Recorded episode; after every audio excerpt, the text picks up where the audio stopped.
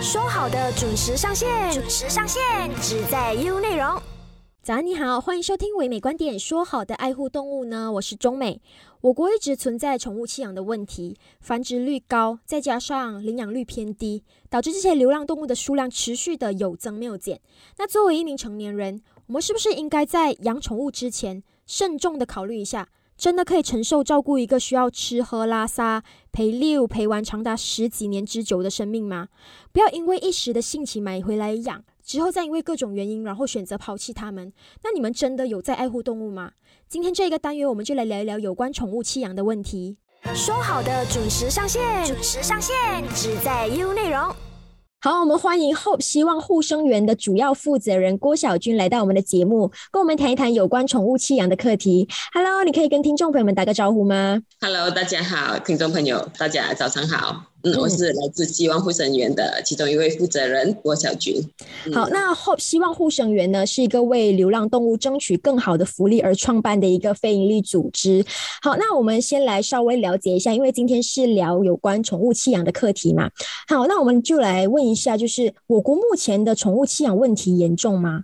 其实不管是从以前到现在，我们就觉得相当的非常的严重。怎么说呢？只要他们啊，在这个买起来，其实在这个动保观念上其实蛮薄弱的。只要我不想养的话，我就把它丢弃在街外，而且政府没有管制，我丢弃它就是就是这样子的一个一个行为，造成一个弃养的，我觉得非常的严重。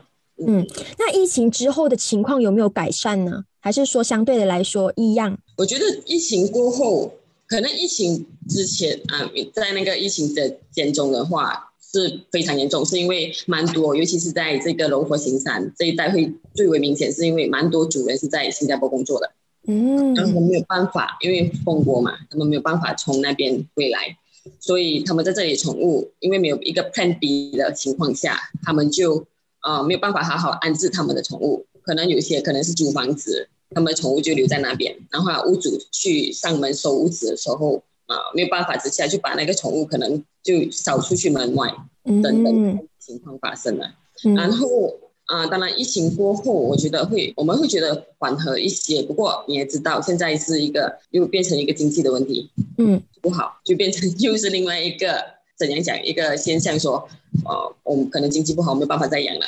嗯啊，不然我就找收容所来收留。我看到有一个报道，就是讲说，现在因为疫情之后，大家都去回公司上班嘛，然后有些人是之前 MCO 的时候在家的时候就有养宠物啊，陪伴他这样子，然后 MCO 过后的时候，他要回公司上班，他没有办法去照顾那个宠物，他就丢弃那个宠物，应该也会有这种事件发生，对吗？都会会有啦，不过我们会比较少听过是有这样子的情况啦。在国外，我是有听过说，哎，可能他们在就是 work from home 的时候，他们有比较多时间，他们就会相等于他们就会有更多时间来照顾宠物。但是现阶段我们是没有怎么听过说，哎，我不能够，我没有什么时间呃遗弃他们呐。嗯嗯。OK，好，那大部分被弃养的宠物都是哪些种宠物呢？蛮多的嘞，就是比较普遍的，肯定就是猫猫狗狗了。当然，近年来我们有发现过。哎，其实兔子也会遭到遗弃，哎，啊，就是他们不能够再养。总之就是，不管我觉得他们 养什么，他们不能够养，他们可能就可能，比方讲小鸟，嗯，不想养，我们没有办法养，可能我们就直接放生之类的等等。因为小鸟我们不知道，当然我们最普遍的就可能看看到的是猫猫狗狗了。嗯，他们都是怎么样抛弃自己的宠物的呢？除了就是流放在外面之外，还有什么其他的方式吗？有哎，他们会。嗯，流放在街头了，这个是可以说是我们收破的最普遍的方式。第二个就是可能他们会找收容所，就好像可能找我们，他们会打电话来说：“哎，你可不可以收留我的狗啊？我 不想再养啊。”再来就是我们也甚至于听过非常过分的，就是他们会叫市政局的人来捕抓自己的狗，就是我不想再养了啊！假如你们不要再收留，我就叫市议会的打狗队来抓掉我的狗。拿去打死也好，安乐死也好，总之不想再养。但是那个是自己的宠物，不是吗？对对对，你会你会觉得说太恐怖，真的好恐怖。你难道你养的时候你没有感情的吗？你想你不想再养的时候，就好像一个垃圾这样，他们会叫市政府的人抓狗队来捕抓自己的狗狗，然后给它打死也好，安乐死也好，总之他就是不想再养了。这个我觉得我们觉得相当的残忍与很像，觉得人性非常的冷漠了。在马来西亚，对对多吗？类似这样子的 case，很多不太不不至于啦。不过我们是有听过，可能我们做了十四年嘛，因为我们成立了十四年，可能对接近差不多的十多十多十多个举报是这样子的。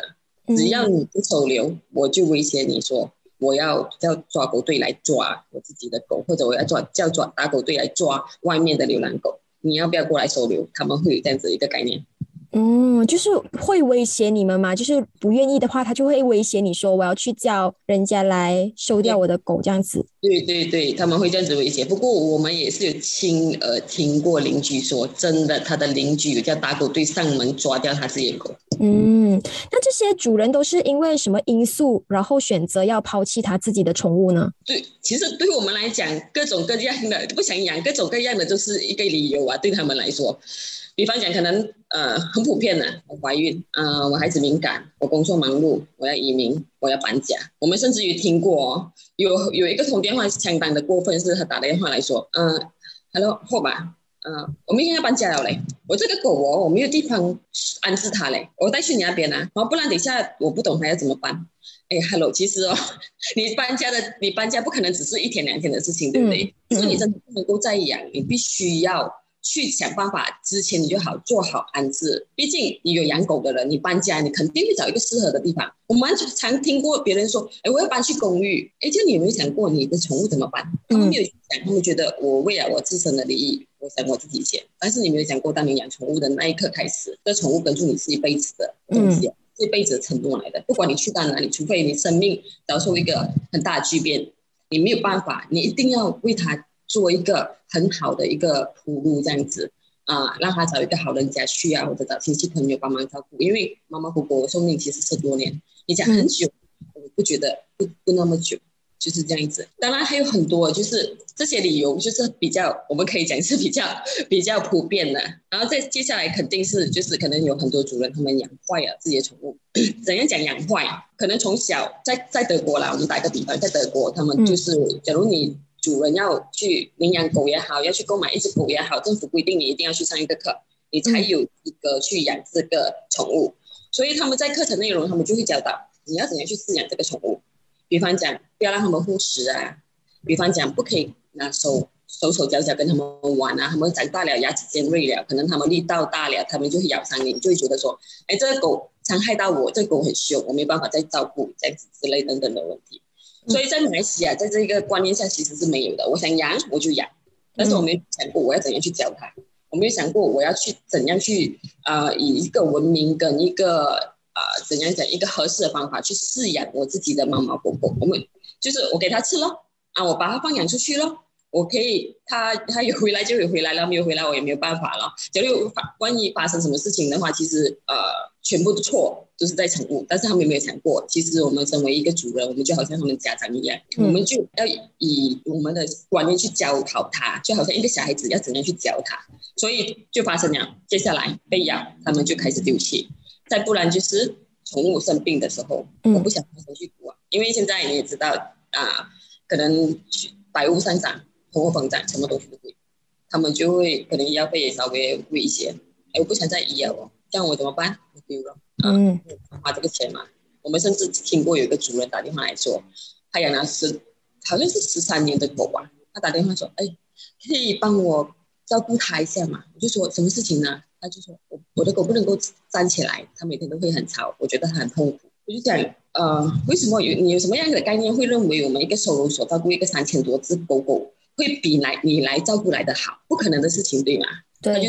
啊，我觉得你们会比较有经验的。我就问他说：“难道你没有感情吗？你就把他这样子丢进来收容所，你不觉得最后的路程我们就应该陪他走完去下去吗？不会久的嘛。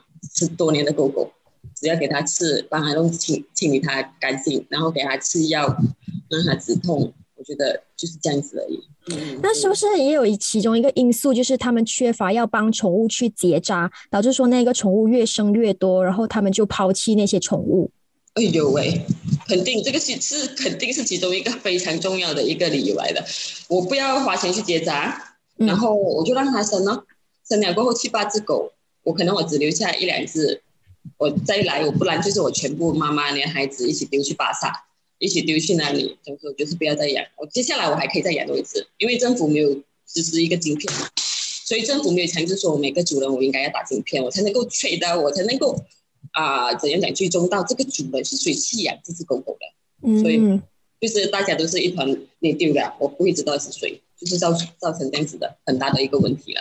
啊，再来就是可能主人过世了，比方讲，我们也是有说过，呃，一个一位孩子打电话来，我我母亲，我的老母亲刚刚过世，她有两两两只狗，啊，我不能够，其实我们没有人愿意照顾它。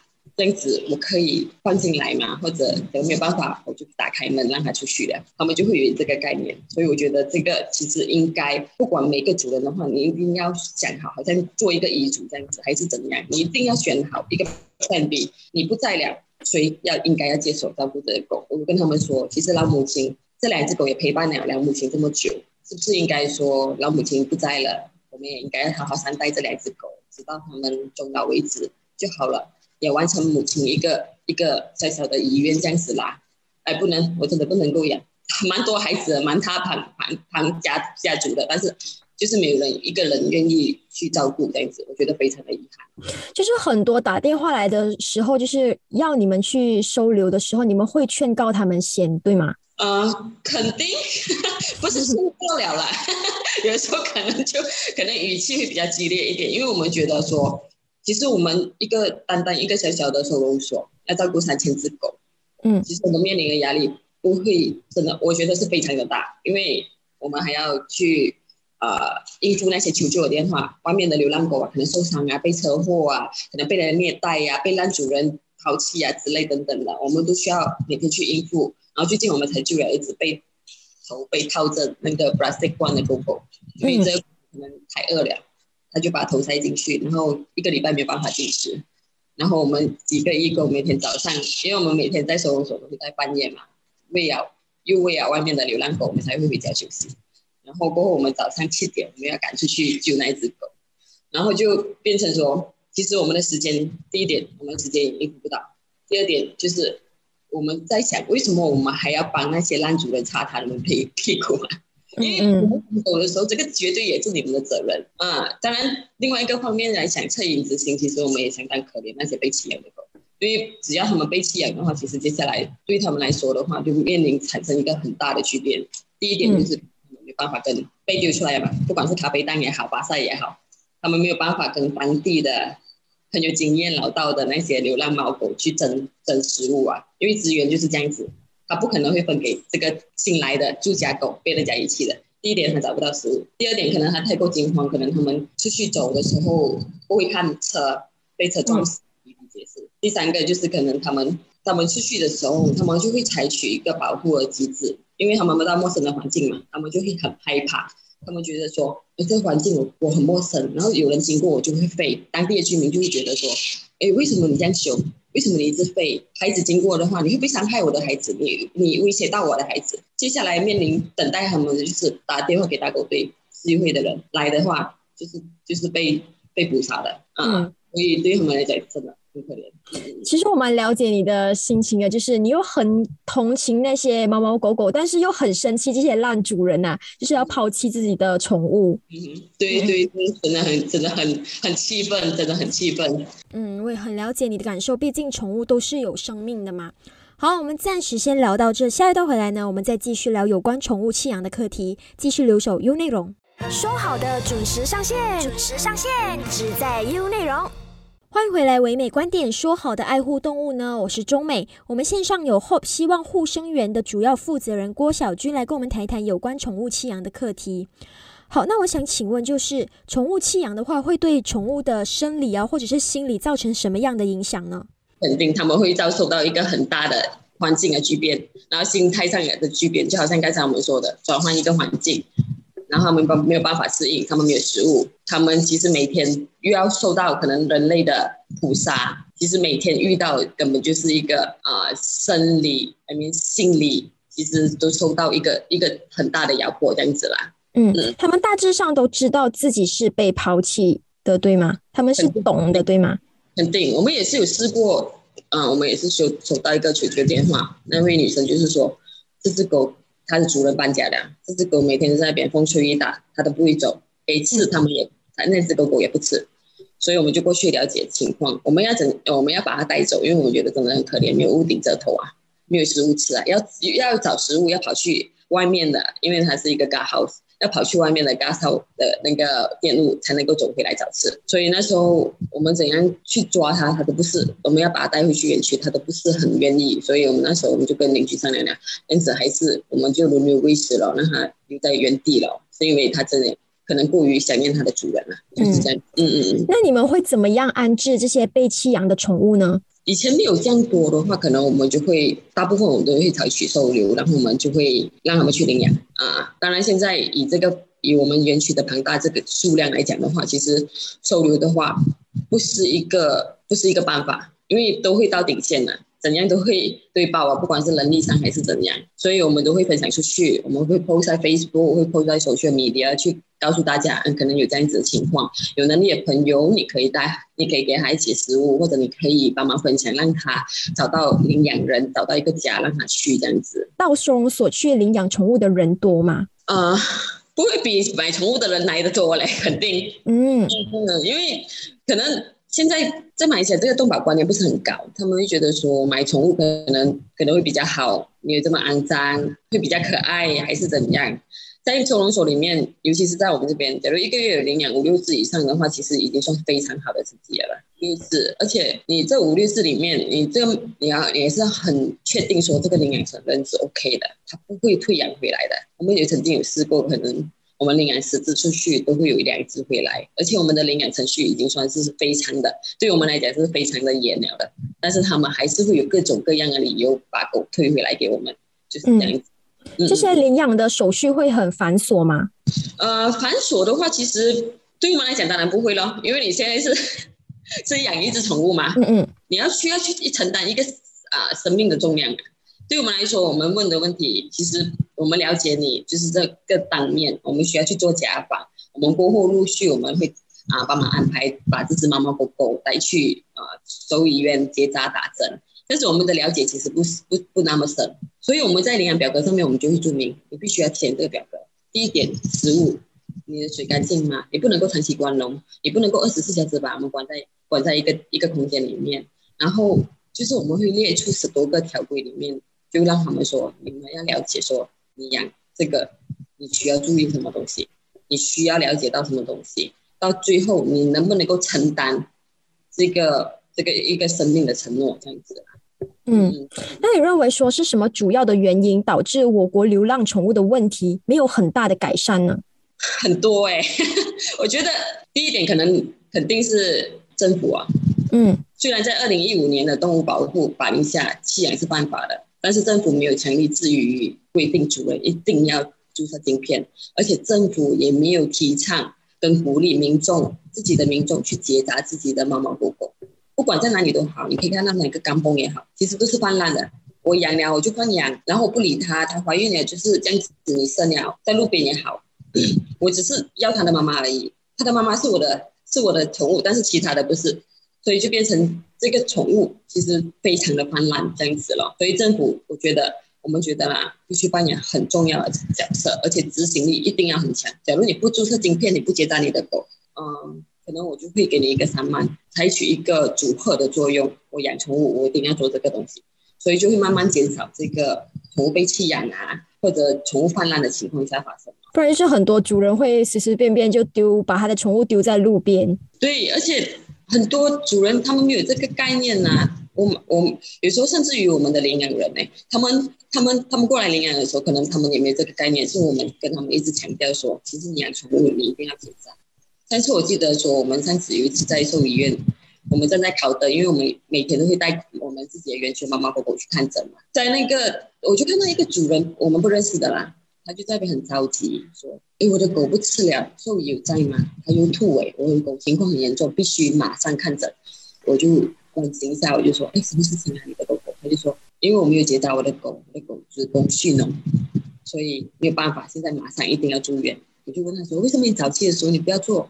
我不会呀，没有人告诉我啊，所以这一点就然后在我的我们的印象里面，其实没有很多人，他们没有办法去得到这个正确的知识。说为什么你要结扎你狗？不代表是只是不能够繁殖，其实它可以预防多种疾病，从而延长你宠物的寿命。也不需要多花很多钱去再去医疗啊。你受，其实狗狗猫猫受苦，你也受苦，都是一样的道理，就是这样。嗯，是不是在领养宠物的时候就马上进行结扎是最好的？啊，当然我们的话是，假如是狗狗满六个月以上的话，我们都是一一律采取结扎，因为我们的园区的狗狗九十八线都是大的，都是成年了的，所以已经结扎到完了的。只要你过来领养成年犬，都已经是结扎跟打完预防针了的。OK，我们暂时先聊到这，下一段回来呢，我们再继续聊守着 U 内容。说好的准时上线，准时上线，只在 U 内容。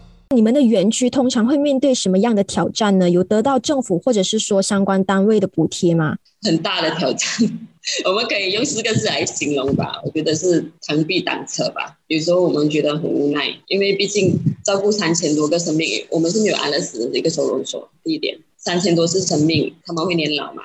他们就会有可能会有疾病，这样子这个是医疗费用哦。第二个就是人力。其实没有很多人愿意进来帮忙工作的嘞，因为他们觉得可能第一点很肮脏，第二点很潮，还要担心被狗咬，还要因为这工作时间蛮蛮长的嘛，我们几乎都是在一直拿拿边边啊，清理环境啊，因为街头狗狗肯定会一直有排泄的嘛，嗯，所以又要照顾生病的狗啊之类等等的，所以我们一直长期的很缺人手，没有办法有足够的人手来帮忙打理这个这个园区这样子啦。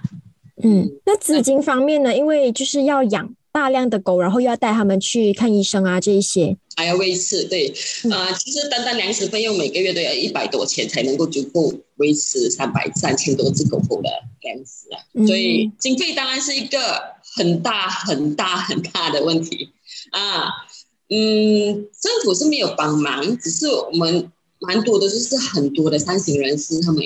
他们一直这样子一路的扶持，然后加上我们自己有设计衣服来卖呀，自己有设计日历来义卖呀，我们也做一些筹款活动啊、晚宴之类等等的，还算是很勉强，我们才能够维持。当然，现在我们欠的那个医药费，呃，其实已经挣白钱了，我们还在想办法要怎么样去还。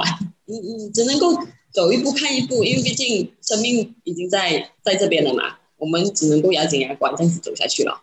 嗯，那你最担心就是宠物弃养的问题会带来哪方面的影响呢？当然，我们先首先先说那被遗弃的猫猫或者狗狗，肯定他们心理上产生的肯定是一个很大的巨变。我从一个很舒适的环境，我从一个衣来张口、饭来饭来哎也饭来伸口、衣来张手的一个阶段，变成我必须要自己出去找吃。我挨饿了，可能我不会，我不知道要去哪里找食物，可能我看到那边有食物就被那边的浪浪、那边的流浪猫狗被抢去了。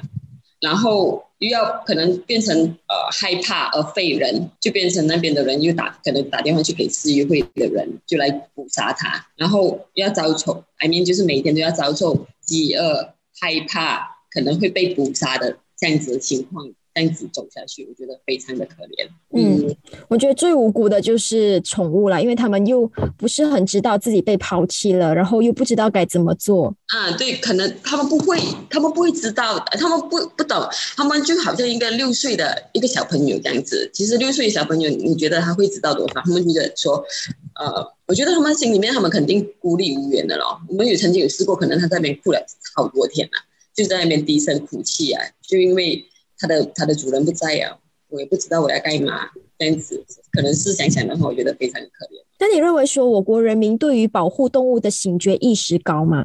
啊，不算那么高。比起德国来讲的话，其实在德国，他们他们这个动物保护的概念他们很高，因为在德国的幼儿园里面呢，他们就会有一首儿歌，这首儿歌他们就会唱到啊，里面的内容大致上是这样子：动物也是跟我们一样会流眼泪。会有痛苦，会有感情，所以他们在这个苗已经在他们小时候已经助长了在他们心里面。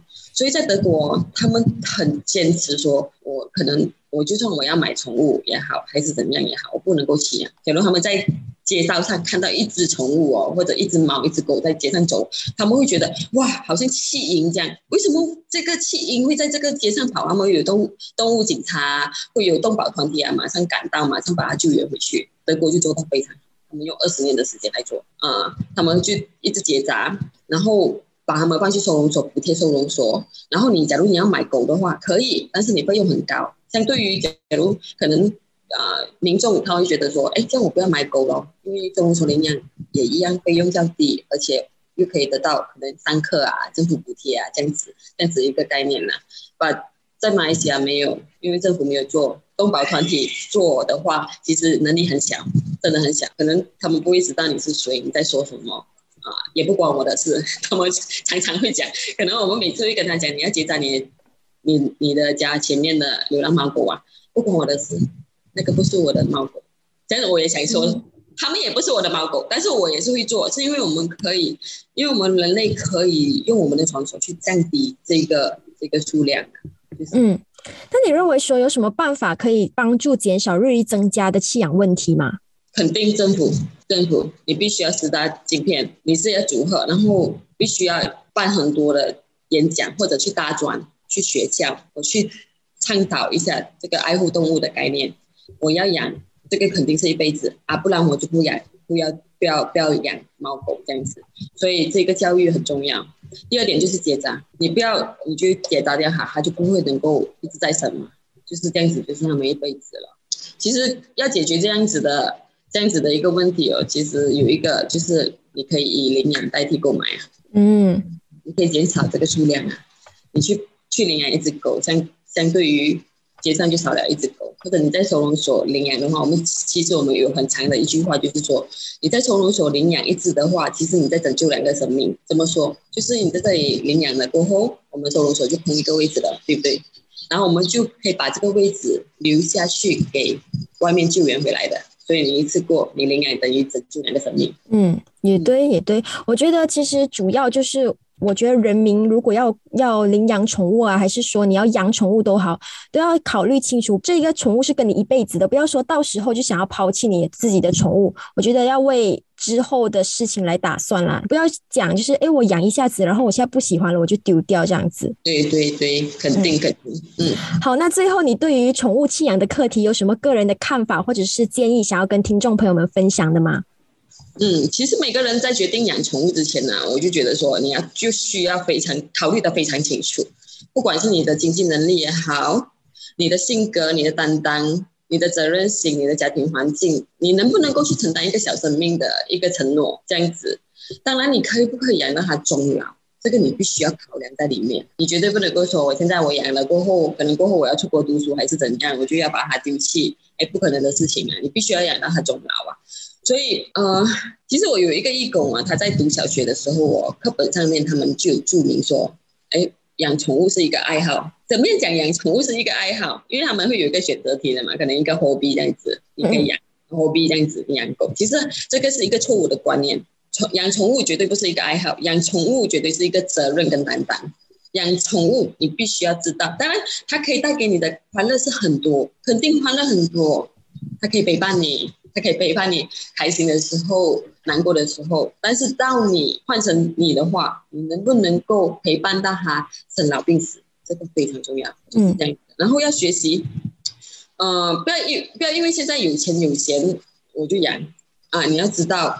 你好像要养小孩子这样子去照顾，嗯，我要怎么去教他？我其实现在 YouTube 上面有很多都可以去学，我有蛮常教。其实我们一开始我们养狗，我们也不是一开始出生我们就知道我们要怎样养狗，我们是从很多资讯方面吸收回来的。我们会上 YouTube 看啊，我们要怎样去教他，怎样定点上厕所啊？我要我们要怎样教他不要护食啊？你必须要有一个长远的计划。啊，最近我们有遇到一个领养人，我们也是有带一只狗狗上去 KL 领养，非常高兴。这领养人非常的棒。其实我还没还没有谈到很深入的时候，他就直接跟我讲，我已经有上去谷歌一下了。啊，狗狗其实不可以护食。啊，狗狗我们应该要怎样去教它？它开始在一个陌生的环境啊，它会害怕，这个我理解。所以他这个概念很深。我就问他，哇，你怎么样知道的？其实没有啊，我就觉得我假如成为一个主人，我就必须要。去 ready 好自己，因为我打算要养它了嘛，所以我必须要 ready 好自己，这非常棒。因为你要知道，你养宠物，你必须要准备，就是这样子。最后我们，我还很想跟大家喊一个口号，就是我们 Hope 的口号啦，领养结扎不弃养。谢谢大家。希望就是要养宠物的人都做一个有责任的人啦，对，就是照顾好你自己本身的宠物，负他那一辈子的那一个责任啦。好，非常感谢你今天来到我们的节目，跟我们分享有关宠物弃养的课题，谢谢你，谢谢大家。